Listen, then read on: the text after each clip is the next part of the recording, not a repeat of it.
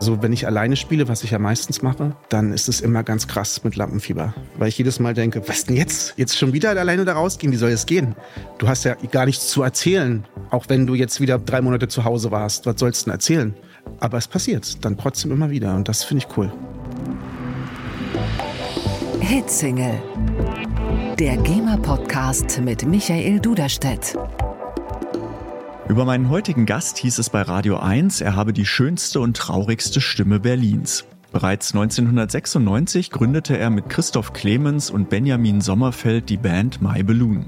Seit 2009 ist er sehr erfolgreich solo unterwegs als Singer-Songwriter wo wir gerade beim Radio waren. Es gibt den Satz aus der Gattungskampagne fürs Radio, geht ins Ohr, bleibt im Kopf. Und auch das trifft voll auf ihn zu. Einmal gehört, ist der Sound immer im Kopf. Seine Musik aktiviert sämtliche Synapsen und hinterlässt diesen wohligen Schwebezustand, besser bekannt als Glücksgefühl. Das ist Hitsingle mit Tom Lüneburger.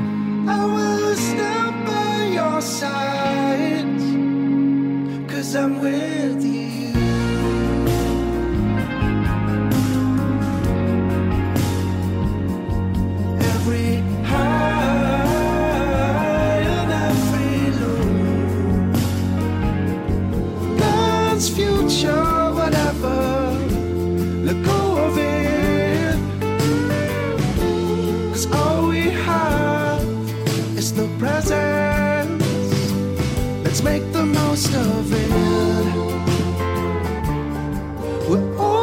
just fishes swimming in wild water.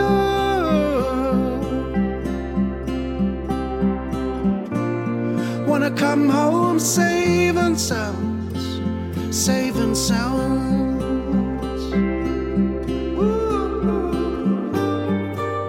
Herzlich willkommen im Berliner Büro der GEMA, Tom Lüneburger. Schön, dass du da bist. Ja, finde ich auch, in dieser schönen Umgebung hier und danke für die schönen Worte. Sehr gern. Und es ist, wie es ist. Und da muss es auch so gesagt sein. Ja, okay. genau, ich war 2019 im Juni bei dem ähm, KISS-Konzert in der Waldbühne. Das ist ja die End of the Road Tour von KISS, äh, ja. 2019 begonnen. Und ich glaube, die touren jetzt immer noch, inzwischen in Südamerika. Und bei dir ist es fast ähnlich. Äh, du hast vor fast drei Jahren mit deiner Tour begonnen, The Driven Man und mhm. hast die jetzt erst im März beenden können mit den bekannten zwangsläufigen Unterbrechungen.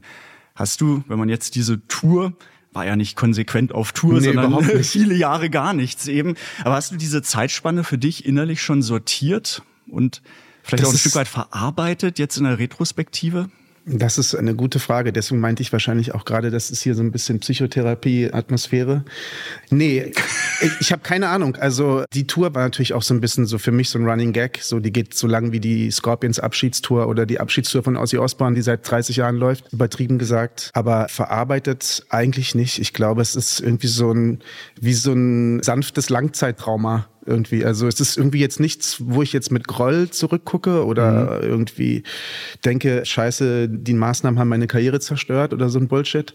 Aber es hat brutal viel verändert. Und mhm. ich glaube, dass Leute, die irgendwie behaupten heutzutage, es ist alles wieder beim Alten, das können die sagen, die da keine langfristigen Auswirkungen hatten davon.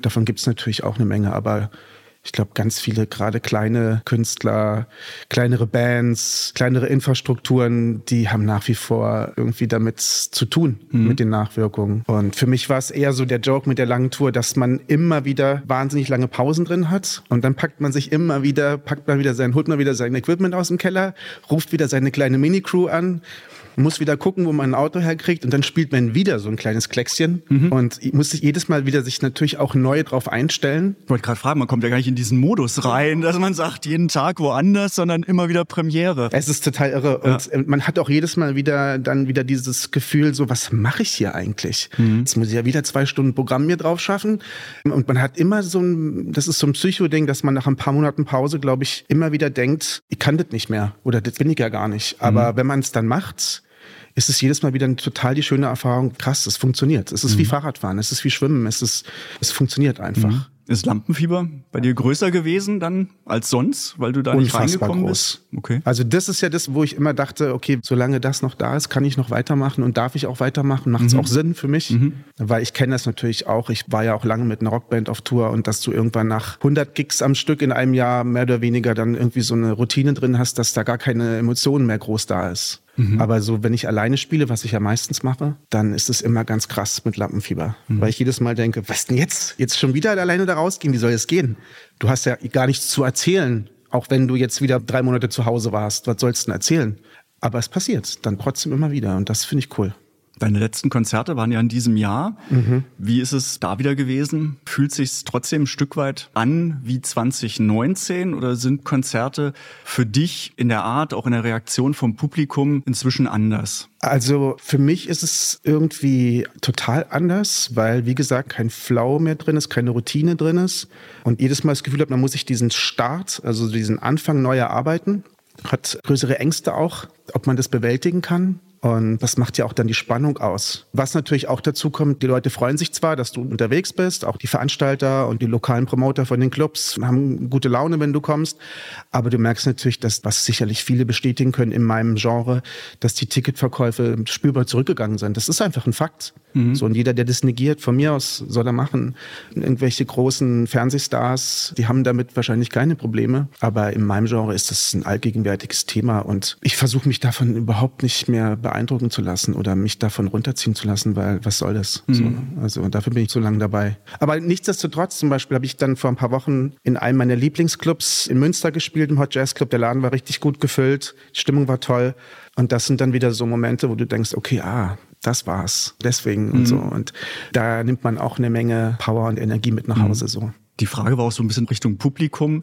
Natürlich schon die Freude, jetzt nicht nur alles digital konsumieren zu dürfen oder zu müssen, Ja. sondern auch vor Ort Live-Musik zu erleben. Also hoffe ich, dass du auch so eine Erfahrung zumindest hast, dass dann die Konzerte auch intensiv und dankbar sind. Also ich habe so Momente gehabt, das muss Ende letzten Jahres gewesen sein, wo dann wirklich nach ewiger Zeit mal wieder wir ein paar Tage am Stück unterwegs waren. Und da waren wir zu dritt unterwegs. Mein kleiner Bruder macht bei mir den Ton, ganze FOH und die ganze Technik gerümpelt. Die Leute denken ja immer, okay, Singer, Songwriter, zwei Kanäle, Gitarre, Gesang. Läuft. Aber ist ein bisschen mehr bei mir. Und dann konnte ich mir auch mal wieder leisten, ihn mitzunehmen. Und da waren wir zu dritt unterwegs. Und das war schon was Besonderes. Und dann war es auch tatsächlich so, dass in manchen Clubs, weiß ich nicht, in Frankfurt oder sowas, im Nachtleben schon nachmittags irgendwelche Leute gewartet haben und gesagt haben, wow, Tom, geil, ich habe irgendwie so lange gewartet, dich endlich mal wieder zu hören. Kann ich schon mit reinkommen und so? Und ich so, nee, wir müssen ja erstmal hier alles aufbauen und so. Hat mich selber auch ein bisschen überrascht, weil ich selber für mich persönlich in meinem Leben diese Euphorie gar nicht so, dass es wieder losgeht oder dass man wieder überall hingehen kann, war für mich gar nicht so spürbar, weil ich vorher schon auch von diesem Überangebot in Berlin oft schon ein bisschen erschlagen war und nicht mehr zu jedem Event und nicht mehr zu jedem Konzert hingegangen bin, weil da so ein bisschen so Abnutzungserscheinungen in meinem Gehirn waren. So. Okay, ja, ist ja auch gerade hier in Berlin sehr viel. Kannst dich auch schon Ja. aufrauchen. Jetzt ist nach der Tour ist vor dem Album ein Stück weit Mhm. kann man sagen, bleibst du dir treu. Es war eine lange Tour. Dein Album kommt Ende des Jahres raus, Genau. dein neues Studioalbum, aber du bist inzwischen dabei, dass du jeden Monat einen Titel veröffentlichst davon. Also jetzt nicht auf die Woche genau oder so, aber einfach so ein bisschen mit meinem Kompagnon und Produzenten Kani Nick Kani zusammen, dass wir einfach im Flow an den Songs so ein bisschen arbeiten, ein bisschen mixen, noch ein bisschen Feinheiten machen und dann immer sagen, oh, der ist fertig, den könnte man rauskloppen. So. Stehen die Titel schon alle? Die sind alle schon längst fertig und eigentlich immer schon so in einem Premix, eigentlich schon immer fast fertig. Aber dann kann man eben sagen, okay, die nächsten machen wir jetzt in drei Wochen und lass uns dann noch mal kurz vorknöpfen.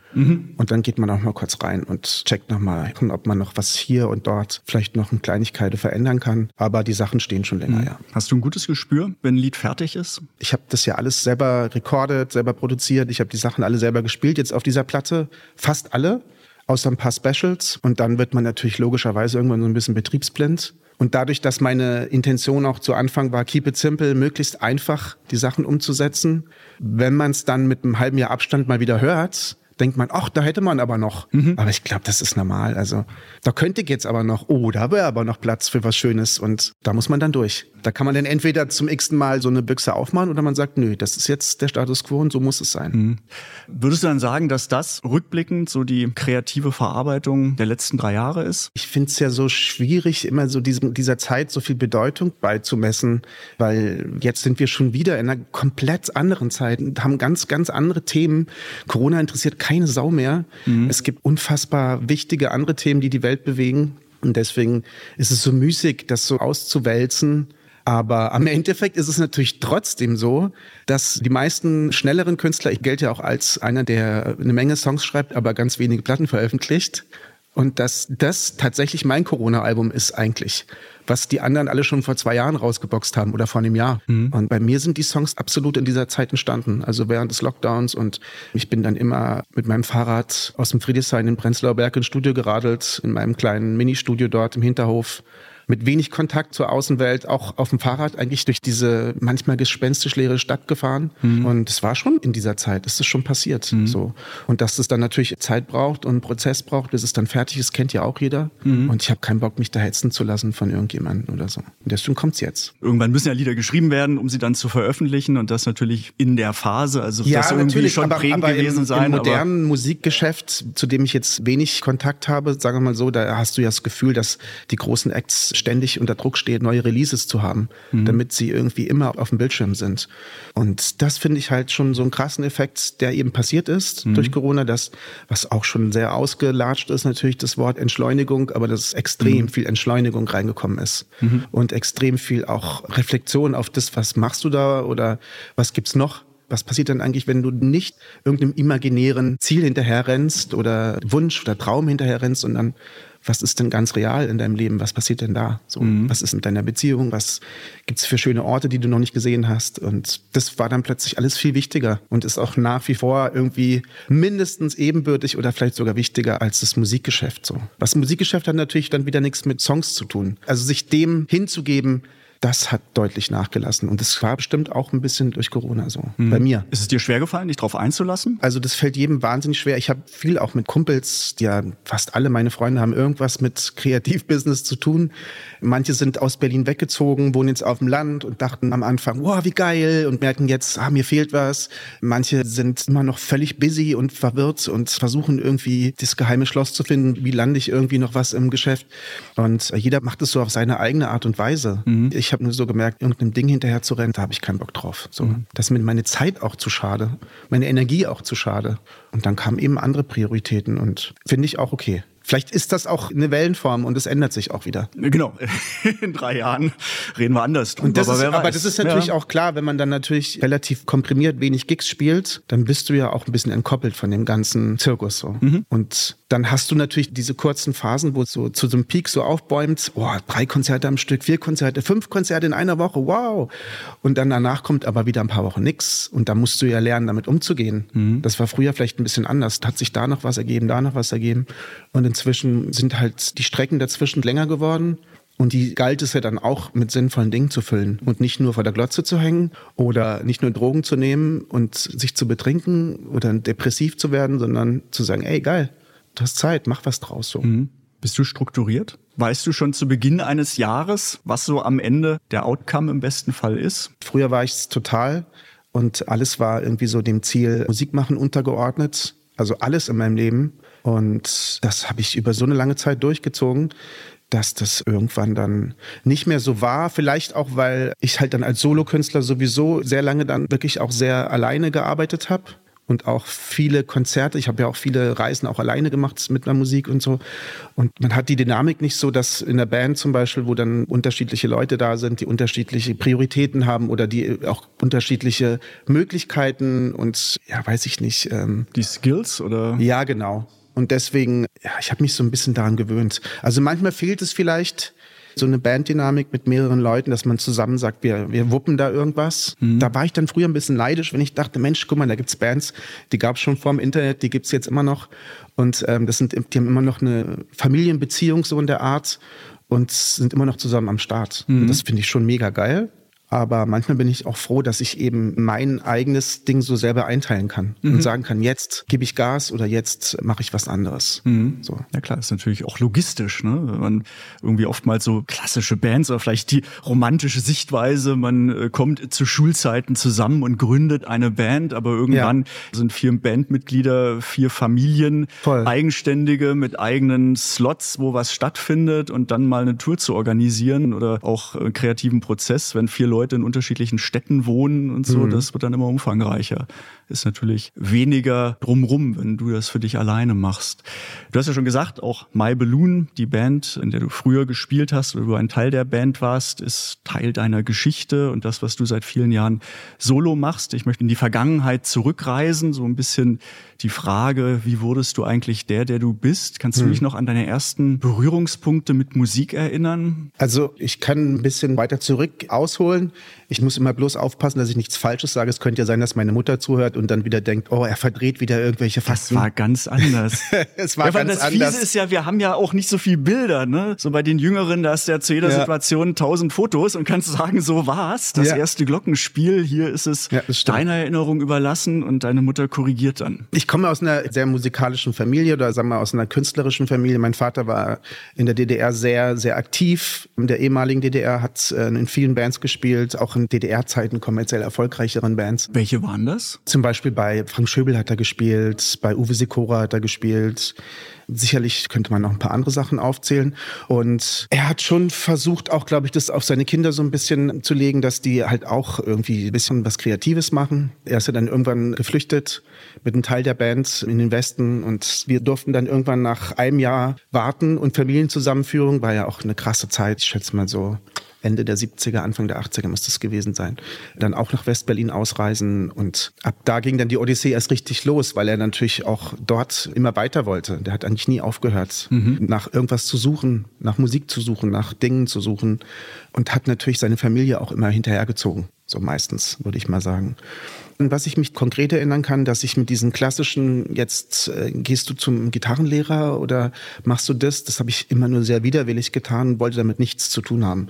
Ich habe das auch meistens nicht lange durchgehalten. Mhm. Und auch Musiktheorie und sowas habe ich nur für die Schule irgendwie für Prüfungen gelernt und danach sofort wieder vergessen. Also ich weiß noch, dass ich das alles mal wusste und alles mal konnte, aber es hat mich irgendwie nicht interessiert. Mhm stelle mir so lustig vor, weil ich so, wenn aus klassischen Familienrollen dann Eltern mit regulären Berufen, wenn dann die Kinder ausbrechen und Künstler werden, stelle ich mir vor, so im Künstlerhaushalt, was macht man? Ich will Bankkaufmann werden. Ja, es war, sagst, es war so, eher so, mit genau. Musik nicht so viel am Hut, also. Aber vielleicht ich, ist es ja auch so, wenn man einen sehr raumgreifenden Vater hat und meine Mutter hat auch in Musik im pädagogischen Bereich gearbeitet sehr lange mhm. und äh, dass man dann vielleicht gerade sich versucht abzugrenzen. Wir sind dann irgendwann im Schwarzwald in so einem kleinen konservativen Dorf gelandet und dort gab es halt Fußball und Mopedfahren. Und beides wollte ich machen. Ich wollte Moped haben und ich wollte Fußballer sein. Und das habe ich auch intensivst betrieben, beides. Und eigentlich erst dann so mit Mitte der Pubertät, wo man dann gemerkt hat, okay, es gibt auch noch was anderes. Da bin ich dann damals mit 14, 15 in so eine Heavy-Metal-Clique reingeraten. Da habe ich dann zum ersten Mal mit 15 mein erstes Metal-Konzert gesehen, was mich vollkommen umgehauen hat. Und damals habe ich dann zu meinem Dad gesagt, okay, ich will doch Gitarre spielen, mhm. aber ich brauche irgendwie einen Verstärker und eine E-Gitarre. Er hat natürlich sich, glaube ich, gefreut. Ne? Er dachte sich, wuhu, jetzt geht's los. Mhm. Am nächsten Tag stand das Ding da oder die beiden Dinger da. Ich habe da reingehauen, habe gemerkt, es macht nur krank. Hab ich gemeint, ja, ich brauche ja noch irgendwas, damit es richtig loslärmt. Ein Tag später wiederum stand dann so ein kleiner dunkelgrüner silberner Kasten da, ein Distortion Pedal reingesteckt, irgendein Powercord gegriffen und dann ab da ging's los. Da war mein Herz gebrochen. Also da war ich so begeistert von dem Krach, der da rauskam, mhm. dass ich sofort mich mit ein paar Jungs vom Dorf zusammengetan habe. Unter tatkräftiger Unterstützung von meinem Dad, der dann auch ähm, unseren Proberaum ausgestattet hat mit einer Gesangsanlage und mit einem Mischpult und immer wenn irgendwas war, konnten wir ihn fragen und er aus seinem Fundus uns ständig irgendwie versorgt hat mit Mikrofonen, Kabeln etc. So. Mhm. Und ab da ging es dann los. Und da war dann auch plötzlich irgendwas in mir, was so ein Feuer entfacht hat. Mhm. Hast du damals dann auch schon gesungen in der Band? Da habe ich nur Gitarre gespielt und klar, wir haben dann irgendwelche Metallica, Motorhead, Slayer Riffs irgendwie nachgespielt wie alle und das Singen kam dann erst ein bisschen später. Das war auch wieder auf Initiative meines Dads, der immer zu mir gesagt hat, ähm, versuch dazu zu singen zum Spielen, versuch früh zu lernen, dich selbst zu begleiten, immer irgendwie dein, mit dem Fuß den Beat mitzugehen, dich selbst zu begleiten und versuch diese Sachen zusammen dir zu erarbeiten. Mhm. Und eigentlich wollte ich mir ja nie von ihm Ratschläge anhören, aber das habe ich gemacht. Okay. Den einen dann mitgenommen. Wie fand Nein, ich habe viele von ihm ja. angenommen, aber eigentlich wollte ich immer nicht, dass er irgendwie, ich wollte es auf meine eigene Art und Weise machen. Wie fand er die Musik zur Anfangszeit? War ihm das egal oder war dann auch so der Versuch, ja, mach doch mal auch mal andere Genres oder? Das war ja schon davor. Das war ja schon in meinem ganz frühen, vielleicht so mit 10, 9, 10, 11, dass ich irgendwie total freaky auf Neue Deutsche Welle war und er mir gesagt hat, was ist denn das für ein Schrott, macht das aus? Und mir immer so, so so Creedence Clearwater Revival, äh, Beatles, Stones, alte Elvis-Platten immer so versucht hat hinzuschieben. Hör da mal rein, hör da mal rein. und das kam dann wiederum auch erst später, dass ich das richtig geil fand, das Zeug. Erinnerst du dich noch an deine erste Platte, die du gekauft hast? Es war, glaube ich, von Talk Talk, Such a Shame, genau die Maxi-Single, glaube ich. Gab es damals Maxi-Singles als LPs? Ja, ne? Mhm, mhm, da war vorne Such a Shame drauf und hinten der andere Hit. Hm. Ich weiß es gerade nicht mehr. Ich überlege gerade, weil witzig, dass du es jetzt sagst. Ich habe von Talk Talk, das war keine auch die Single, aber ich glaube Living in Another World, was erst danach kam, auch gekauft und und seitdem großartige Das war auf jeden Fall meine erste Platte. Band, ah, sehr cool. Aber sehr kurz danach hatte mhm. ich dann aber auch schon, da gab es damals noch WOM, World of Music, mhm. auch im Schwarzwald, in der nächsten größeren Ach so, Stadt. in Berlin, genau, da war es ja schon und, und dort äh, habe ich mir wirklich von meinem Taschengeld die Picture Disc von Slayer Rain in Blood gekauft und da war ich so stolz drauf. Die war blutrot auf der einen Seite und auf der anderen Seite war dieses komische Zeugs von dem Cover. Einfach nur in der Plastikhülle lag die dort aus und ich war so schockverliebt, dass ich die haben musste. Irgendwie. Das weiß ich noch. Erste Konzert, auf das mein du gegangen bist? Konzert, das werde ich nie vergessen ich habe zwar ein wahnsinnig schlechtes Erinnerungsvermögen, aber mein erstes Konzert, da mussten wir aus meinem kleinen Dorf mit unserem Metal-Clique ein paar Kilometer fahren. Ich glaube, es waren so 60, 70 Kilometer und dort in der, auch nicht mal wirklich eine großen Stadt, hat in einer größeren Turnhalle war so ein kleines Metal-Meeting und Halloween war damals die Headliner. Mhm. Das hat mich richtig aus den Socken gehauen. Damals noch mit Michael Kieske, die alte Besetzung, die waren alle noch blutjung. Und auch irgendwelche Vorgruppen, die dann da gespielt haben, war schon geil.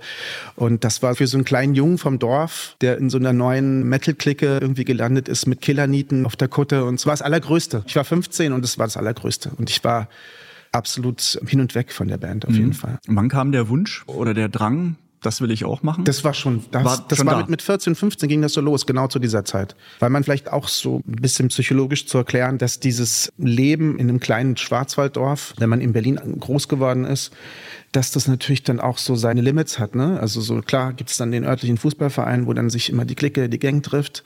Und dann kann man auch mit 15 schon Moped fahren und mit 16 schon ein größeres Moped fahren. Aber das war dann es war nicht das, was, es musste mehr sein. Mhm. Da musste noch was anderes sein. Und interessanterweise kam das dann genau durch ja, durch, wenn so eine Dorfgemeinschaft, also wenn die Jugend, wenn die dann älter werden, dann splitten sie sich ja oft so auf. Ne? Es gab dann die Hippies irgendwie, die den ganzen Tag nur The Doors und Bob Marley gehört haben und sich plötzlich Rasterlocken haben wachsen lassen und Gras geraucht haben wie die Verrückten.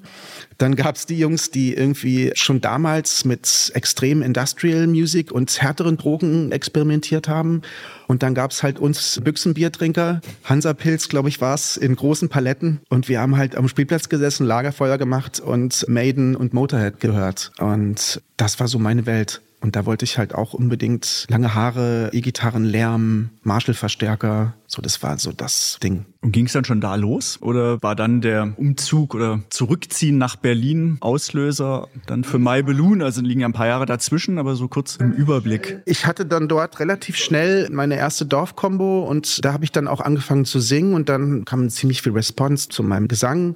Die Leute meinten, wow, krass und so. Und ich habe das dann selber auch immer mehr gespürt, dass es so mein Ding ist so ein bisschen. Und dann kam halt auch, wie das auf dem Dorf so ist, kam dann Interesse von Bands, die schon ein bisschen älter waren und vielleicht schon in der nächsten Kreisstadt geprobt haben und vielleicht auch schon Gigs hatten regelmäßig und vielleicht sogar schon irgendwelche Releases hatten. Und es war dann tatsächlich so, dass wir in dieser Dorfband so ein bisschen das Schrecken der Open Air waren, da wir immer so irgendwelche Slots klar die ersten hatten, auf irgendwelchen regionalen Weinfesten, Open Airs, Stadtfeste, was es so gab. Mhm. Und dort halt schon immer einen guten Eindruck hinterlassen haben. Und dann war es tatsächlich so diese Geschichte, dass in der Kreisstadt weiter eine etwas bekanntere Band, der Sänger irgendwie einen Bandscheibenvorfall hatte. Original so war das, dass die jemand gesucht haben, der ihre aktuelle Tour verstärkt. Die hatten dann schon richtig so ein kleines Booking und ja. kleines Management und hatten deutschlandweit so ein paar Gigs, wie es damals so üblich war, mit dem Sprinter losfahren, in Jugendherbergszimmern, in Sechsbettzimmern pennen und so. Und die haben mich dann für so eine Session eingeladen. Ich glaube, ich war 17 oder 18, war ultra nervös, habe mich tierisch darauf vorbereitet. Bei uns im Probekeller habe mir immer die CD von denen angemacht und darüber geschautet so. Eigene Lieder von denen oder Cover-Songs? Ja, ja, genau. eigene Lieder, okay. War mega nervös ja. und bin dann dahin und habe halt irgendwie ins Mikrofon gebrüllt und das fanden sie irgendwie geil. Da ging das dann los. Da war ich dann vielleicht 18, 19, 18 würde ich mal sagen. Und dann bin ich mit der Band eben, die waren alle, ich würde mal sagen Ende 20 20 oder so, waren alle schon auf einem ganz anderen Level auch als ich, zumindest an den Instrumenten, mhm. was ja aber für mich nicht so ein Thema war, weil ich mich halt eher über den Gesang definiert habe zu der Zeit. Und dann bin ich da mit denen auf Tour gegangen und eines Abends haben wir auch in Berlin gespielt, das weiß ich noch, das war im Supermolly in Friedrichshain mhm. und das war für mich natürlich wahnsinnig aufregend. Das war natürlich Endstadium der Coolness, aus dem Schwarzwald zurück irgendwie mit einer Band zu touren und hier in Berlin zu spielen. Nächsten Tag war irgendwie in Hamburg oder sowas. Und ich bin dann abends durch Berlin gelaufen nach dem Soundcheck und war ultra gehypt von allem. So durchs Friedrichshain zu laufen, meine alte Kinderhut. Und jetzt spielst du hier gleich. Da waren lauter coole Leute da. War irgendwie ein cooler Abend. Noch eine geile Band aus Berlin hat noch mitgespielt. Und als ich am nächsten Tag in diesem Bus nach Hamburg saß, wusste ich, dass wenn du zu Hause bist im Schwarzwald, das wird nur noch ein paar Stunden, ein paar Tage dauern. Dann bist du weg. Koffer packen. Und, und so war es auch original. Ja, okay. Ich bin dann nach Hause. Die Tour war zu Ende und als wir die Sachen ausgeladen haben, habe ich den Jungs schon gesagt, ich werde mich verpieseln so. Mhm. Und das fanden die natürlich ultra beschissen. Also das fanden die richtig also Du hattest auch keine Alternative, oder? Es ist einfach nur, ich mache jetzt mein eigenes Ding und bin in Berlin, oder? Ich musste da weg. Ja. Also das war dann für mich klar, ich muss nach Berlin. Das mhm. ging gar nicht. Es war wie so ein großer, starker Magnet. Mhm. Das war einfach für mich so, wenn du was machen willst, dann hier. Es geht nicht woanders. Du kannst das nicht da unten machen. So. Und dann komplett ohne Plan B und auch schon mit eigenen Songs Zu 100 Prozent ohne Plan B ja. habe ich mich in Nachtzug gesetzt und dadurch, dass meine ganze Familie oder ein Großteil meiner Familie hier lebt, hat meine Cousine mir Unterschlupf gewährt, meine geliebte Cousine. Und dann habe ich dort erstmal so einen Anlaufpunkt gehabt. Kurz danach habe ich dann bei irgendeinem so älteren schwulen Pärchen mit fünf Katzen in Neukölln so ein Zimmer gewohnt. Also es war schon ziemlich freaky. Und das war absolut zu 100 Prozent ohne Plan B, ja. Mhm. Hast du zu der Zeit schon eigene Lieder geschrieben? Ja, auf jeden Fall. Auch bei der Band, bei der aber noch nicht mit eingebracht, oder? Da, da gab's so ein, zwei Features. Mhm. Da gab's mal so eine Semi-Rock, Halbrock-Ballade, wo ich dann auch mal die Grundchords auf der Akustikgitarre live mitgespielt habe und so. Das gab's mhm. schon, ja. Okay, und dann Berlin und das war die Keimzelle für My Balloon? Ja, auf jeden Fall. Also da habe ich einfach mehrere Sachen gemacht. Auch da könnte ich jetzt Geschichten auspacken und ausholen. Ich weiß gar nicht, ob das irgendjemand interessiert, aber... Die SD-Karte hat genug ja, also, Gigabyte. Nein, also es war schon ein crazy Zufall, dass eben, als ich mit dieser Band aus Freiburg, aus dem Schwarzwald dort im Supermolly gespielt habe, mhm. da hat an dem Abend in Berlin, wir haben so Crossover gemacht, was damals so angesagt war. Ne? So damals war ja so, genau zu dieser Zeit war dieser Crossover-Boom. So Rage Against the Machine, Clawfinger und die ganzen deutschen Ableger, ähm, H-Blocks, mhm. ähm, wie sie alle heißen. Und wir haben eben original so einen Sound gemacht und es gab dann auch Interesse von Plattenfirmen und an diesem Abend hat eine Band gespielt mit drei Sängern und eine war eine Sängerin und mit der habe ich dann ein bisschen connected und auch eine Zeit lang bei ihr gewohnt. Und über sie wiederum, das war so diese, dieses alte Kreuzberg, so äh, Wiener Straße, Wild at Heart Szene und so. Und plötzlich, also ich war kaum in Berlin, war ich mitten drin in dieser verdammten Szene und dachte, what the fuck? Plötzlich wurden mir Leute vorgestellt, wo ich dachte, die kennst du doch alle. Also die kennst du alle aus irgendwelchen Musikmagazinen oder sonst was. Diese ganze ähm, Crossover-Szene, die damals in Berlin auch am Start war. Mhm. Geile Bands. Und unter anderem war auch eine Band dabei, die ich ein paar Monate vorher in Freiburg die wir supportet haben. Gum hieß die Band. Ich weiß nicht, ob ihr das noch was das sagt. Moses nix. Schneider war damals der Bassist, der heute ja ein bekannter Producer ist und viele Bands wie Beatsteaks, whatever produziert hat. Creator hat er gemacht und sowas. Und witzigerweise habe ich dann dort Leute kennengelernt, in dieser Szene dort in der Wiener Straße, beziehungsweise haben alle erzählt, hier ist irgendein junges Blut in Berlin, so Nachwuchssänger, ähm, Frischfleisch. So. Und da wurde dann halt gefragt, ja, wie sieht's aus mit Sessions? Lass mal was machen und so. Ich war 19, also ich war wirklich wie so ein Küken eigentlich, ne? Und das waren alles so Leute, zu denen ich aufgeschaut habe. So. Würdest du aus heutiger Sicht sagen, auch ein Stück weit naiv? Einfach mal so, Super naiv. hallo, hier bin ich und was geht? Oder war das schon auch in der Retrospektive mit einem klaren Plan und einer Mission vor Augen? Es war schon eine Idee da, so ein Plan.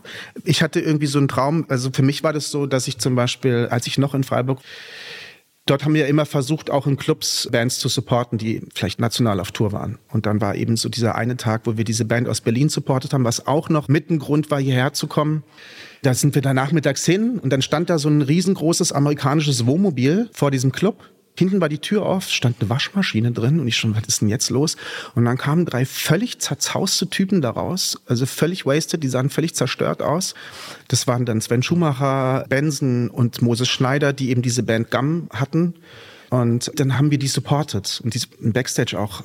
Ich dachte einfach was sind das für Freaks? Und dann sind die da auf die Bühne, haben Soundcheck gemacht und mir sind fast die Ohren abgefallen. Ich hatte sowas vorher eigentlich höchstens mal bei irgendwelchen Festivals. Es war wirklich der Wahnsinn. Das war so für mich damals auch eigentlich ein bahnbrechendes Album, was die rausgebracht haben. Die klangen eigentlich wie Soundgarden, mhm. nur dass sie ein bisschen ihrer Zeit voraus waren. Also waren damals aber auch schon bei Sony gesigned und war ein dickes Ding, aber es hat halt nicht geflutscht. Und die haben dort zu dritt einen Lärm gemacht, dass ich dachte, das kann nicht euer Ernst sein. Und diese wahnsinns schneidende Stimme oben drüber von Sven Schumacher, also es hat mich so geflasht. Das war der andere Grund, weshalb ich nach Berlin bin. Mhm. Und witzigerweise hat Sven Schumacher zu der Zeit in Kreuzberg mit seinem besten Kumpel Andy Lichtenhahn, der heute wiederum ein bekannter Musikanwalt ist, gewohnt. Und dieser Andy Lichtenhahn hat in meinem ersten Rock-Trio, welches im Rauchhaus auch noch einen Proberaum hatte, Bass gespielt, weil er auch damals in der Szene Bassist war. Das hieß also, dass ich dann mit dem abgestürzt bin. Wir haben Bierchen getrunken und dann hat er gemeint, ja, kannst bei uns pennen. Und dann habe ich plötzlich in dem Zimmer von Sven Schumacher ein paar Tage gepennt, weil er auf Tour war oder sowas. Und dann in seinem Zimmer nachts da gelegen und dachte, wie kam denn das jetzt? So, und dieser Kreis, der hat sich so schnell geschlossen, es war wie so eine Achterbahn. Also es ging irgendwie, weiß ich nicht, es war verrückt. Und das war halt auch krass, dass ich mit meinen Riffs so ein bisschen unterwegs war und immer so eine Vorstellung hatte, wie könnte denn was klingen, aber nie so richtig die Connection mit irgendwelchen Musikern dazu bekommen habe und dass ich dann eben mit diesen beiden Vögeln ins Rauchhaus bin. Der Drummer war Mark Rain, der auch heute, weiß ich nicht, bei der bei Creator trommelt, bei Destruction trommelt. Das war auch für mich damals so, ach krass, so. Mhm. Der hatte zwar noch neun andere Projekte, was eben meine Naivität damals war, dass mhm. er eigentlich wahrscheinlich dachte, machen wir halt mal. Und dem habe ich dann zum Beispiel so ein Riff vorgespielt und er ist darauf eingestiegen und ich dachte, what the fuck, genau so muss das klingen. Und er war der erste Drummer seit Jahren, mit dem ich zusammengespielt habe, wo ich dachte, ja, so muss das gehen so muss das klingen. Der ist da eingestiegen. Ich so, what, so geil. Und das hat mich halt auch so schwer beeindruckt. So. Mhm. Und dann als kleiner Junge vom Dorf probst du im Rauchhaus, gehst abends noch am Kotti ein Bier trinken mit den gestandenen Muckern. Das war schon, war schon krass. Mhm. So. War schon, war schon krass. Wie ging es weiter? Weiter ging es dann in eine komplett andere Richtung, dass meine damalige Freundin mit meiner Musikkassette von meiner Freiburger Band, von dieser Crossover-Band, das so ein bisschen gestreut hat bei ihren Freundinnen und, und Leuten, die sie in Berlin so kannte. Mhm. Und dann begab sich es, dass sie es einer Freundin gegeben hat, die wiederum mit zwei Spandau und mit dieser ganzen damaligen, damals gab es noch in Spandau das Rockhaus, mhm. gibt es glaube ich heute auch noch. Da hat Nena geprobt. Da sind ganz viele große Sachen damals entstanden. Ich meine, heute gilt Spandau ja eher so als äh, weiß nicht, so als kleiner Vorort von Berlin. Aber damals, sagen wir mal so, war es dann noch mehr Westberlin. Gab noch mehr so diese Trennung zwischen West- und Ostberlin. So ein bisschen. Genau, ich war Mitte der 90er. Westberlin war dann der Wurmfortsatz von Spandau. Also, ja. Also wie, wie Texas. Und die hatte dann wiederum Connections da zu dieser ganzen Spandauer Muckerszene irgendwie. Und da gab es ganz viele junge, talentierte Musiker. Und da waren eben zwei dabei, die das Tape gehört haben, auf der Suche nach einem Sänger waren. Und anscheinend war der O-Ton unter den beiden, dass sie sich angerufen haben und gesagt haben, hier, hör mal da rein. Und der eine hat zum anderen gesagt, also es war Stoffel und Benny, die dann später mit mir Malbelung gegründet haben, wenn wir den nicht kriegen, dann lassen wir's. So. Mhm. Der Spruch wurde mir auch kolportiert. Den fand ich auch ziemlich lustig. Und irgendwann klingelte dann mein Telefon. Ich weiß nicht, kann sogar ein Festnetztelefon gewesen sein, in irgendeiner Wohnung, in der ich damals gewohnt habe. Und eine ganz tiefe Stimme war dran, mit so einem Berliner Akzent. War, ja, hier ist Benny. Äh, wie sieht's aus? Wollen wir uns mal treffen? Und dann bin ich da tatsächlich aus Kreuzberg mit der U7 bis nach Spandau. Ich glaube, es sind 45 U-Bahn-Stationen oder sowas, keine Ahnung. Was eigentlich schon irre war, mhm. wo ich dachte, nee, machst du nicht, aber gut. Und die hatten damals noch so eine neunköpfige Acid Jazz Funk Combo. Total die Frickler. Stimmt, war ja zu der Zeit so die andere Strömung, ne? Wahnsinn, so diese unterschiedliche Richtung. Aber Acid war Jazz total war ja irre. auch ganz groß dann. Das war komplett Mhm. irre. Der hat mich dann da am U-Bahnhof irgendwie empfangen, Rathaus Spandau, auch wirklich allerletzte Ecke, und äh, meinte noch am Telefon vorher zu mir, ja, ich hab Sticks in der Hand. Und dann dachte ich so, naja, er hat mich nach irgendeinem Typen Ausschau gehalten, der Sticks in der Hand hat. Hatte aber keiner Sticks in der Hand, aber er hatte dieses Magazin Sticks in der Hand.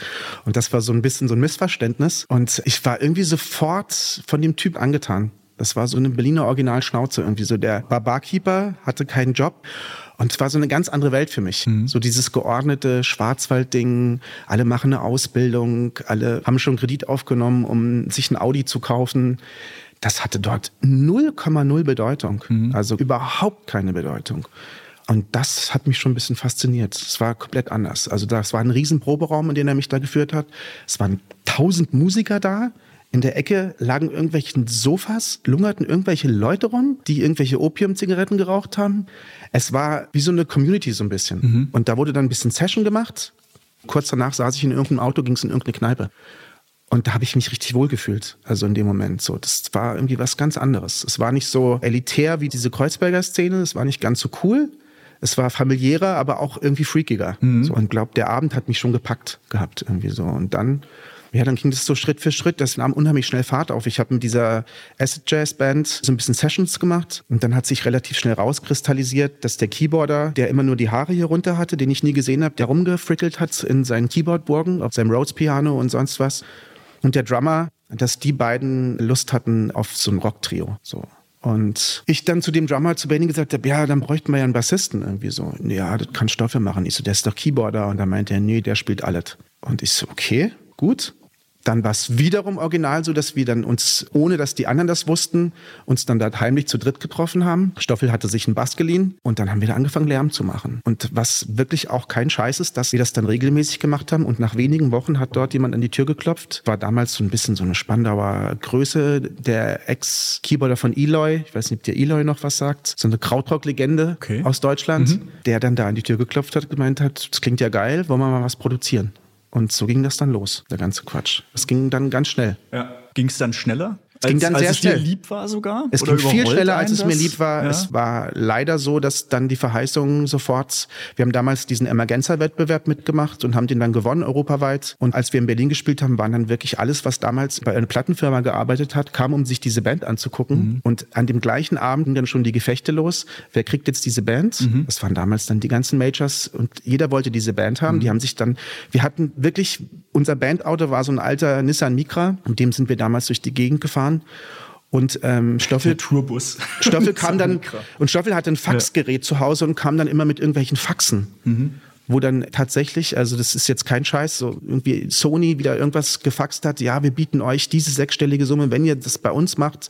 Und BMG aber hat gesagt, nee, wir machen das aber so. Und wir saßen dann plötzlich in irgendwelchen Oval Offices, so wie hier so ein bisschen, mit irgendwelchen Leuten in irgendwelchen Headquarters. Es war völlig absurd. Und es wurden Zahlen kolportiert und Ich finde das spannend, weil ein Stück weit habt ihr es ja deswegen auch gemacht. Also man möchte ja dahin oder Ja. alle, die eine Band haben, so der Traum und wann kommt der Plattenvertrag oder wann kommen wir groß raus. Aber wenn es dann soweit ist, habe ich zumindest oftmals jetzt auch schon gehört, dann trifft es einen auch komplett wieder unvorbereitet. Ne? Und dann geht auf einmal was los, wo man so merkt, oh wow, das ist jetzt aber hier ein Tempo gerade am Start, da muss Genau. erstmal hinterherkommen. Genau, und das ist so die Krux der ganzen Geschichte. Es war auch so eine Wendezeit. Ich glaube, bei uns war das ja so kurz vor Millennium. Und das war ja so die, wie man so gerne sagt, die Zeit, wo die Musikindustrie noch richtig mit Geld um sich geworfen hat. Also ich glaube, wir haben für einen Videodreh noch 100.000 Mark Budget gehabt und so ein Quatsch. Da wurden Tour-Supports bezahlt. Da gibt's doch dieses schöne Buch Kill Your Friends, wo das so herrlich beschrieben wird, diese Absurditäten und Abgründe der Musikindustrie. Und wir sind da noch mittendrin gelandet. Es war noch ein paar Jahre vor der Digitalisierung. Es gab eigentlich kein Internet außer Webseiten von Bands. Es gab ja nicht mal MySpace, so zu der Zeit. Und das war schon verrückt. Also wie sehr damals noch so ein Hype entstehen konnte, auch um eine Band und dass die jeder haben wollte. Und da gab es natürlich unterschiedliche Konzepte. Und im Nachhinein ist es natürlich logisch, wenn du jetzt ein A und R bist und du willst eine Band haben, dann erzählst du dir das Blaue vom Himmel. Und der A&R-Manager, der dann kommt und sagt, pass auf, unsere Idee wäre es eher, dass wir hier ein Artist Development machen und euch ganz vorsichtig aufbauen, euch mit verschiedenen Produzenten zusammenbringen, dass wir erstmal ein Songwriting vertiefen, dass wir uns Zeit lassen, dass wir vielleicht in einem Jahr, zwei, vielleicht ein Album-Release anvisieren, mhm. dass wir dann vorsichtig ein bisschen Touren machen und sowas, wäre wahrscheinlich das absolut Richtige gewesen. Und diese Position gab es auch. Aber natürlich, wenn ich junge Bands, die wollte, die, die, die haben nur eigentlich nur noch Bling Bling im Auge gehabt. So, ne? Ja, ja. Das Schlimme war auch, dass wir dann durch diesen Emergenza-Wettbewerb auch die Chance hatten, in Amerika zu touren. Wir haben in New York gespielt, wir haben in Whiskey gespielt, in Los Angeles. Wir waren beim South by Southwest in Austin, wir waren beim North by Northwest in Portland und hatten plötzlich so diese große, weite Welt mhm. irgendwie vor Augen. So. Gerade durch diese Konzerte in den USA und wollten dann keine kleinen Brötchen backen sondern wollten dann die große Torte haben. Mhm. Und das war ganz sicher ein Fehler. Und man muss natürlich auch sagen, dass wir zu der Zeit drei kleine Jungs waren, die nicht mal ein Management hatten. Also wir haben das selber mit denen verhandelt, wo man auch sagen würde heutzutage, um Gottes Willen, macht das nicht. Mutig, ja. Sucht euch irgendjemand, dem ihr vertraut mhm. und der euch dann wirklich berät, wie könnt ihr gesund, wenn es überhaupt eine gesunde Form gibt, aber wie könnt ihr einigermaßen gesund da rein geraten, ohne dass es schwierig wird von Anfang an. Mhm. Das war dann letztendlich auch wieder so ein bisschen Sprung nach vorne, aber so der Grund, dass es die Band so dann nicht mehr gibt. Genau, Zeitraffer nach vorne war dann so, dass extrem viel Druck da war. Also wir haben dann wahnsinnig viel gespielt. Wir haben uns auch ein bisschen verheizen lassen, glaube ich. Wir haben ja dann mehrere Tour-Supports gehabt, auch Europatouren gemacht und sowas. Und ging es dann auch um einen Deal mit dem europäischen Ableger der Plattenfirma. Und das war anstrengend, das war nervenaufreibend. Und ich war nicht so druckresistent, glaube ich, wie die anderen beiden, weil ich mhm. eben der Sänger war und immer auf meine Stimme aufpassen musste. Die anderen beiden haben ihren Druck eigentlich mit Feiern mhm. abgelassen. Klar, als Bassist und Drummer kannst du natürlich auch dir alles reingießen, was du möchtest. Du brauchst ja deine Stimme am nächsten Tag nicht. Den Kopf schon, aber. und bei klar. mir war eigentlich immer angesagt, Konzert spielen, bisschen Merch machen und mhm. dann ab ins Hotel. Und das war dann. Ist das so schwierig. verinnerlicht? Also immer so, egal was du dann gemacht hast, so auch der Punkt so Stimme, Stimme, Stimme. Also Voll. kann man da ein bisschen panisch oder neurotisch werden, dass dann nee, kommt also, die Erkältung oder kratzt die Stimme und wie ist es morgen? Nee, eigentlich nicht. Also gar nicht so aus dem Grund, sondern es war eher so, dass das damals so ein bisschen unser Ding war, dass wir extrem Lärm machen konnten und sehr ruppig sein konnten, dass die Stimme aber immer sehr, wie das Visions mal geschrieben hat, damals eine Sirene war. Mhm. Kann man natürlich positiv oder negativ auslegen. Es gab auch damals die Stimmen, die positive und die negative, aber die Sirene ist halt die Sirene und die muss halt tröten so. Ja, ne? Die ja. muss am Start sein. Und das war sehr aufwendig, wie ich damals gesungen habe, glaube ich auch. Sehr laut und sehr hoch oft und sehr intensiv intensiv und das war mir halt super wichtig. Mhm. Einfach, das muss am Start sein. Weil, was hast du bei einer dreiköpfigen Band? Jeder muss seinen Part zu 100 Prozent erfüllen, sonst funktioniert das nicht. Mhm. Wenn bei den Stones mal, was ich öfter mal gesehen habe, Keith Richards eine Pause hinter der Bühne macht und einen Tee zu trinken oder einen Joint zu ziehen, das kriegst du gar nicht unbedingt so mit bei so einem riesen Ding. Mhm. Aber bei kleineren Konzerten, das muss einfach es muss krachen. Ein Drittel weg ist, genau. Macht sich bemerkbar. Und das war schon crazy. Und dann war der Druck auch kommerziell natürlich. Es wurde wahnsinnig viel Geld reingepumpt in die mhm. Bands. Und dann hat das erste Album zwar irgendwie einen Radioerfolg, aber kein Verkaufserfolg. Dann wurde hinter den Kulissen geschachert.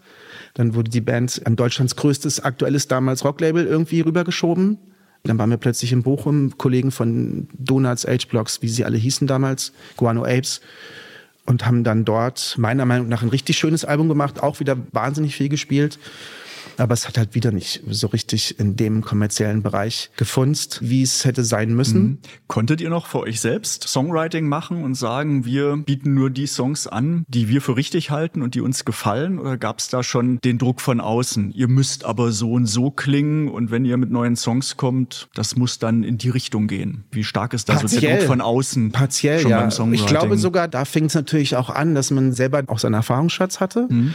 und sich ein bisschen mehr damit auseinandergesetzt gesetzt hat und vielleicht auch so die Abneigung gegenüber kommerziellen Strukturen auch gewachsen ist. So bei mir extrem. Also es hat sich so in mir verinnerlicht, dass ich auch in den letzten Jahrzehnten immer wieder, wenn mal mir so kommerzieller Haben hingeworfen wurde oder die Leute immer und immer wieder das Mantra wiederholt haben, du musst Pop machen, du musst auf Deutsch singen, dass bei mir so eine Grundabwehrhaltung gegen mhm. alles irgendwie so war, fast. Nicht immer, aber gegen fast alles so.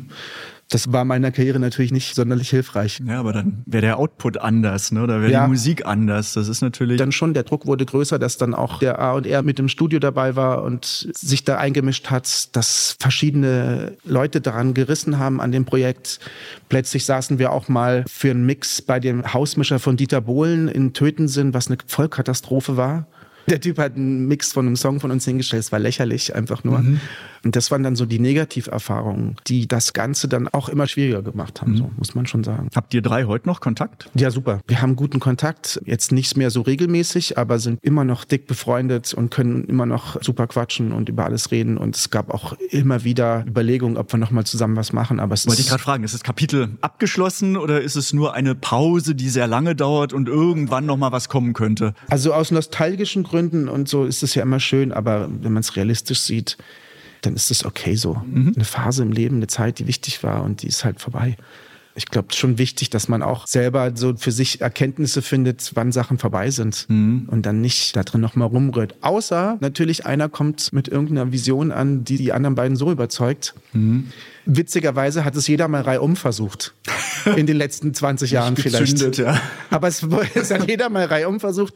Aber es ist nie so gewesen, dass sie bei allen drei gleichzeitig gefruchtet hat. Irgendwie so. Ja, genau. Das ist ja schon ein paar Tage her und da hast du ja auch einige andere Sachen gemacht. Wie ja. war das dann so ein bisschen die bewusste Abkopplung von dem, was war? Deine Solo-Laufbahn so in dich reinzuhorchen und dann dein Ding und jetzt lass mich mal machen, wie ich möchte. Mit den beiden Jungs Musik zu machen, das war ja nicht nur Musik Musik machen, sondern wir haben ja auch wirklich zehn Jahre intensiv zusammen gelebt oder die Zeit verbracht und es waren ja auch wahnsinnig wichtige Menschen für mich. Also auch die Familien, die dahinter standen oder die Beziehungen, die dahinter waren, das war ja meine Familie einfach so. Und mhm. das ist schon so, dass man da sehr lange braucht, glaube ich, wie wenn eine Beziehung endet, die sehr lange und sehr intensiv war, dann braucht man auch es gibt so dieses Klischee, ne? man braucht so nach einer zehn Jahres Beziehung eigentlich fünf Jahre, mhm. um das so aufzuarbeiten. Das klingt wahnsinnig lange, aber es braucht eben Zeit. Mhm. So, das kennt wahrscheinlich jeder von uns, der mal eine schwere Verletzung oder eine Enttäuschung oder eine schwierige Trennung hinter sich hat. Sowas braucht viel Zeit. Und ich habe danach noch so ein paar Projekte gemacht, auch mit so Szene, Berlin und geile Mucker, auch viele von denen, die heute alle noch voll am Start sind. Und da war auch eins dabei, was echt vielversprechend war. Und dann habe ich mich selber rausgezogen und alle vor den Kopf gestoßen, weil ich echt Schiss gekriegt habe, weil ich dachte, boah, es geht jetzt hier richtig los. Wir haben jetzt hier innerhalb von ein paar Monaten neun Songs, es geht ins Studio. Die ersten Sachen aus dem Studio, die ballern dich weg. Aber das sind ja alles schon so Profimucker. Mhm. Was passiert denn, wenn jetzt einer von denen dann bei dem einsteigt oder das Angebot kriegt? Und da hatte ich so eine Paranoia, dass ich dann angefangen habe, mir dieses zweite Ding aufzubauen dass ich angefangen habe, mir mit der Akustikgitarre mich durch sämtliche Berliner Indie-Kneipen zu schrammeln. Mhm. Wieso? Und okay, das war damals natürlich auch eine angesagte Sache. 2007, 2008, 2009 ging das so ein bisschen los, dieser Hype mit diesem Singer-Songwriter-Kram. Wieder mal das sind ja immer Phasen, die wiederkehren. Und das war eine ganz andere Faszination dahinter. So mhm. dieses, kein Techniker dabei, kein In-Ear-Monitoring, kein Netz, kein doppelter Boden, kein Mitmusiker, der dich da durchträgt. Das musst du ganz alleine machen. Mhm. Du musst das alleine kommunizieren, du musst das alleine spielen, du musst es alleine singen, du musst es alleine verkaufen. Du willst auch nicht wie so ein trauriger Singer-Songwriter auf dem Barhocker sitzen mit einer verstimmten Gitarre und den Leuten was vornöhlen, mhm. sondern du willst eigentlich das, was du in der Band verkörpert hast, transportieren auf die Bühne. Mhm. Also auf diese Singer-Songwriter-Mini-Stage, dass das irgendwie Action ist, dass da was passiert, dass da ein Impact ist. Fiel das schwer? Auf einmal von zu dritt alleine. Das war eben so die Herausforderung ja. und das hat mich total fasziniert. Und es waren auch plötzlich ganz andere Leute, mit denen man da zusammenkam. Ganz andere Clubs, ganz andere Kollegen, ganz andere Musiker plötzlich, mit denen man in Kontakt kam und dann gemerkt hat, oh krass, äh, da gibt's ja eine richtige Bewegung. Mhm. Da gibt's ja brutal viele Leute, da gibt's Frauen, Männer, die da mit ihren Instrumenten kommen und teilweise richtig geiles Zeug machen. Und das war geil. Schon eine ganz schöne Reise von deinen Anfängen, Heavy Metal Crossover Szene, jetzt ja. zu dem, was du machst. Aber ist es doch ein Stück Stück weit auch durchs Älterwerden ein Ankommen und musikalisch und emotional genau da sein, wo du hin wolltest oder hin willst? Ich glaube, dieses Ankommen-Dings, das ist in meinen Genen nicht vorgesehen. Mhm. Also dieses Driven Man, was meine Überschrift ja immer ist, das kommt ja auch durch meinen Dad, durch meinen Vater, der einfach der getriebenste Mann der Welt war, irgendwie immer weiter, immer weiter, immer weiter. Es gibt immer was Neues, was man machen kann und man kann immer noch was Neues finden. Also Ankommen ist für mich eher so was im privaten Bereich vielleicht so ein Ziel ist, was aber auch Alles, was bei mir mit ankommt zu tun hat, ist so ein lebenslanges Ding. Mhm. Das werde ich machen, bis ich in die Kiste steige, werde ich mich damit beschäftigen müssen. Mhm. Da zu sein, wo man ist, dass da alles gut ist, alles fein ist, dass es alles in Ordnung ist. So. Aber durchaus positiv ja, ja, klar. konnotiert, ne? Also ja, ja. Aber so ein Selbstverständnis in der Situation zu haben, das ist jetzt das, was du hast, weiß ich nicht, ständig mir vorstelle. Ich habe mit meiner Freundin ein Haus gebaut, wir haben drei Kinder und ich sitze abends im Garten und grill mein Würstchen. Das wäre schön, aber das wird in meinem Leben einfach nicht so sein. Mhm. Das weiß ich und das ist auch okay. Mhm. Insofern hast du noch keine Bilanz gezogen. Nee. Ich bin drei Monate jünger als du, aber insofern so die Hälfte haben wir vielleicht geschafft. Insofern. Wäre schön, oder? Wenn dann noch eine große Hälfte wartet. Ich habe nichts dagegen. Ja, Janette Biedermann hat mir neulich über ihr aktuelles oder ein aktuelles Lied gesagt, dass es so auch die unterm Strich so die Bilanz ist und sie war so 40 und hatte das Gefühl so die Hälfte des Lebens und, mhm. und blickt zurück, blickt nach vorn, dachte ich so, mh, hm, skalier das mal auf zehn Jahre hoch. Ich finde 50 ist die eigentlich wirkliche Mitte. Okay. Mal gucken, wo die Reise hingeht, aber ja. mal schauen. Ich möchte noch kurz mit dir über Kreativität sprechen, ja. weil ich das so schade finde davor. Dieses Gefühl, was du erzählt hast, das ist echt so ein Eintauchen in das alte Berlin, in die Szenen. Da hätte ich noch viel mehr Geschichten hören wollen, aber auch mal ein Stück weit Richtung Kreativität und Songwriting. Hm. Wie läuft das bei dir?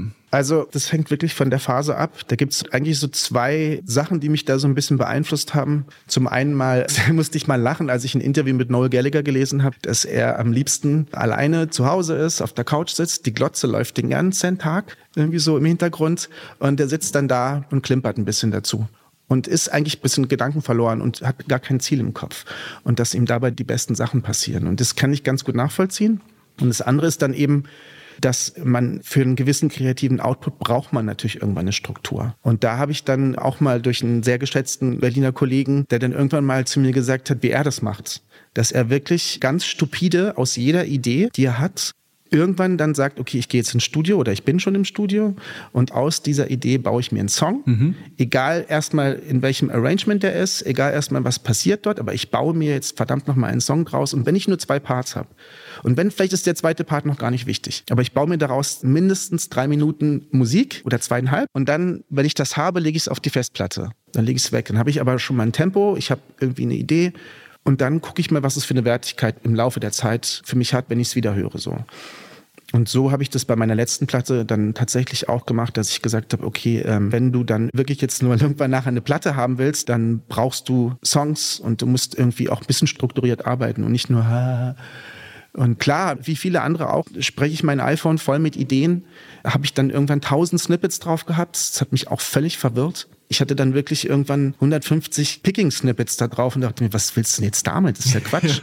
Aber so Kreativität, vielleicht immer auch so ein bisschen sich so ein Feld suchen, was man vielleicht beackern möchte. Also bei der Platte war es dann so, die ich jetzt gemacht habe, dass ich irgendwie Bock hatte, möglichst fast alles, was in dem Song passiert, auch sich alleine über eine Picking-Gitarre, also über ein Zupfmuster irgendwie erzählt dass ich nicht unbedingt zwangsläufig erstmal auf einen Rhythmus angewiesen bin oder auf eine Bassline angewiesen bin oder auf irgendeinen Hook, sondern dass ich das so interessant versuche für mich zu gestalten, dass mich dieses Picking-Muster mit den verschiedenen Chord-Changes von mir aus da durchträgt. Und das ist dann schon alleine wiederum wie so eine Art Rahmen, den man sich selber baut und sagt, in dem Rahmen möchte ich mich jetzt bewegen. Und das ist dann ja auch schon wieder recht limitiert. Aber dann ist ja genau die Challenge zu sagen, in diesem limitierten Rahmen versuche ich mich jetzt zu bewegen und für mich was Spannendes zu finden. Und das geht natürlich mal für eine Zeit. Dann, dann wünscht man sich jetzt, das auch wieder aufzubrechen und was Neues zu finden. So. Kommst du dann eher über die Musik ja. zum Text dann immer oder auch umgekehrt? Ich habe viel mit deutschen Sachen experimentiert, alle bloß nie released, weil ich immer dachte, ich möchte mich nicht anbiedern an diese ganze Deutsch-Pop-Szene. Und deswegen habe ich die alle auch nur auf der Festplatte. Und da war auch oft der Inhalt schon ein bisschen relevanter oder vorher da. Aber bei mir war es schon immer so, dass es immer über die Melodie im Kopf ein Grundthema und höre verschiedene Hooks dazu. Und ich singe dann verschiedene Sachen dazu. Ich spiele dann auch nochmal was Verschiedenes dazu. Aber es bleibt immer im Kleinen. Und dann manchmal kommt dann zum Beispiel die Idee, okay, du hast jetzt hier eine Core-Idee oder eine Hookline, die so versetzt über das Thema rübergeht, aber nimm doch mal die als Hauptstimme zum Beispiel. Oder nimm doch mal nicht die Klaviermelodie, die du jetzt im Chorus im Kopf hast, als Melodie, sondern sing die doch mal. So, mhm. und dadurch sind dann die Sachen entstanden so. Also eher über die Noten als über den Inhalt Mhm. So, aber der Inhalt, der war dann für mich jetzt auch so, dass ich schon, ich möchte jetzt nicht irgendwie, dass es komplett sinnentleert ist oder so, aber für mich ist immer der Vibe und die Stimmung und ein Timbre in der Stimme immer irgendwie doch entscheidender als unbedingt der Inhalt was natürlich auch drauf ankommt. Mhm. Also klar. Was inspiriert dich? Also wie gesagt, ich habe ja schon zu Eingangs vorhin kurz im Vorgespräch gesagt, dass ich momentan gar nicht so angekoppelt bin an diesen Schaffensprozess. Aber ich sitze natürlich jetzt auch auf so einem Berg Songs, die sind alle fertig mhm. und fast alles davon mag ich gerne, kann mich damit identifizieren, finde ich richtig gut. Und deswegen verspüre ich gerade nicht so einen Druck. Und ich habe gerade zum Beispiel andere Projekte in meinem Leben, dass ich auf eine lange Reise gehen werde oder will und gerade da Sachen für vorbereite. Und dann zum Beispiel, wenn ich mir dann vorstelle, wenn ich dann diese Reise mache, dass ich da dann wieder Inspirationspunkte suche und finde und vor allem in mir drin auch eine gewisse Leere und Ruhe suche, die befüllt werden will. So. Weil so dieses Stadtleben, das kennen ja viele von uns, man muss gucken, wo kriegt man Kohle für seine Miete her. Man ist, ist so vielen Einflüssen ausgesetzt, dass ich dann ziemlich oft abends, dann, wenn man dann noch ein Beziehungsleben hat, ähm, dass ich dann oft es auch genießen kann, tatsächlich auf der Couch zu liegen und Serien zu gucken oder im Sommer viel draußen zu sein, wandern zu gehen. Ich gehe gern surfen, bin viel unterwegs, dass ich dann gar nicht so dieses, ich möchte nicht im Studio vergammeln. Mhm. So überhaupt gar nicht mehr. Aber es wird vielleicht trotzdem wieder passieren. es, geht ja mal weiter insofern. Es geht weiter, ja. Stillstand ist keine Option. Das heißt, dich gibt es auch komplett ruhig in der Stille ja. und im Einklang mit was auch immer. Ja, absolut. Also eigentlich ist das das, was ich so über mich gelernt habe, was das Schönste für mich in meinem Leben ist. Mhm. So Natur und Stille, Einklang, das sind schon Dinge, die ich sehr mag, auf jeden Fall. Harmonie. Ja. Wenn sie da ist, ja, erstrebenswert. Es gibt immer einen Punkt, bei dem ich frage, ob es ein Lied gibt, in dem Fall jetzt dich frage, auch von deinen Liedern, was dir besonders wichtig ist und um vielleicht das, was du gerade abstrakt zu Songwriting gesagt hast, nochmal so konkret auf ein Lied runterzubrechen und die Story zum Lied zu erfahren, bekomme aber als Antwort oftmals, das mag ich gar nicht. Meine Lieder bedeuten mir alle gleich viel und ich kann gar nicht eins rauspicken. Insofern, mhm. wenn du eins rauspicken kannst und magst, gerne. Ansonsten hätte ich zwei Vorschläge, wo du wählen kannst. Also was ich auf jeden Fall immer gerne mag oder über was ich immer gerne rede, ist natürlich The Driven Man zum Beispiel, weil es da eben um genau dieses Thema geht. So ein bisschen auch um meinen Dad geht der zeitlebens irgendwie mich immer geimpft hat mit Unruhe und weitermachen und nicht irgendwie sich ausruhen mhm. auf irgendwas. Dann würde ich sagen, dann nehmen wir doch einfach mal das Lied genau. und damit alle im Ohr haben, was du jetzt schon im Ohr hast und ich ansatzweise, hören wir einfach mal kurz rein, wie das Lied klingt. Time to wander. Always confident and faithful about tomorrow. In my head and in my heart, in my ears, I hear say, Don't stop now. From my lungs, right through my fingertips, open up your fences. You can hear the driven man, driven man.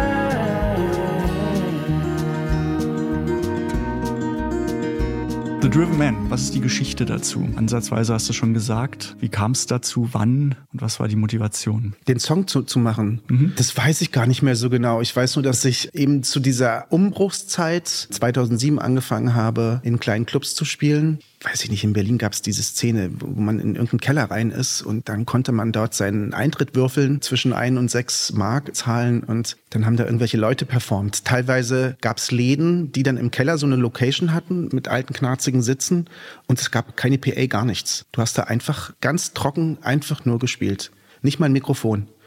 Und das fand ich schon ziemlich geil und ziemlich faszinierend. Und da habe ich dann mit einer Berliner Musikerin öfter zusammengespielt. Janine Johansen hieß sie, oder heißt sie immer noch.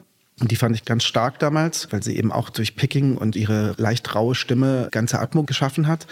Und die hat mir dann so eine, was natürlich ein bisschen peinlich ist für mich als Musiker, aber diese Technik mit diesem Rolling Bass Picking gezeigt. Mhm. Und das hat mich total fasziniert. Natürlich ein bisschen affig, weil mein studierter Vater dachte sich natürlich, ja, wieso kannst du das nicht oder was? Der hat ja alles studiert, was man studieren kann. Also von Gesang über Querflöte, Konzertgitarre, der war halt so ein Perfektionist auch. Der konnte die Sachen sehr, sehr gut bedienen, auch alle aber auch sehr theoretisch und mhm. mit sehr viel Background-Wissen und das war halt eher nicht so meins. Und dann habe ich viel eben mit diesen Picking-Mustern gespielt, weil man sich sehr schwebend dazu begleiten kann, einfach so Simon Garfunkel, whatever, so, ne? Mhm. Mochte ich halt auch viel diese Art von Musik. Und bei diesem Song war dann die Idee, mal das genauso zu versuchen, das so ein bisschen so klingen zu lassen. Auch damals mit meinem Produzenten Giovanni Nicoletta, der damals gerade Apparat und Moderat und sowas, also ganz anderes Feld gemacht hat und da so Erfolge gefeiert hat. Aber alter Kumpel von mir halt. Und der ist mit mir ins Studio gegangen und hat zum Beispiel auch den Klassiker gebracht. Ich glaube, es war sogar bei The Driven Man. Dieses Anfangs-Gitarrenlick spielt sich ja durch den ganzen Song durch. Das sind auch so Sachen, die ich mag, ne? wenn sich so Patterns einfach so durchziehen. Ich glaube, das mag ich, weil ich sehr viel elektronische Musik gehört habe mhm. und auch immer noch mag, wo sich Beats oder Patterns immer wiederholen, wieder mal aufploppen und sich so durchziehen. Das liebe ich über alles. Könnte ich stundenlang zuhören. Und weil es beruhigt wahrscheinlich auch. Oder ja, auch was Tranceartiges, Tranceartig, ne? die, die Schönheit der Wiederholung. Absolut. Bin ich total der Fan von. Und ja. ich glaube, das war sogar bei dem Song, dass wir im Studio waren und ich habe gesagt, guck mal, ich habe hier was. Und dann habe ich angefangen, die ersten Chords zu spielen am Mikrofon direkt. Und dann hat er den legendärsten Satz gesagt. Er hat sich nicht bewegt, er hat die ganze Zeit auf seine Monitore gestarrt, mit dem Kopf nach vorne. Und irgendwann dreht er sich zu mir um und sagt, meinen legendärsten Producer-Satz ever, geh mal nach Hause üben. Und ich so, ich war stinksauer wird was? Was willst du von mir? Geh mal nach Hause üben, what?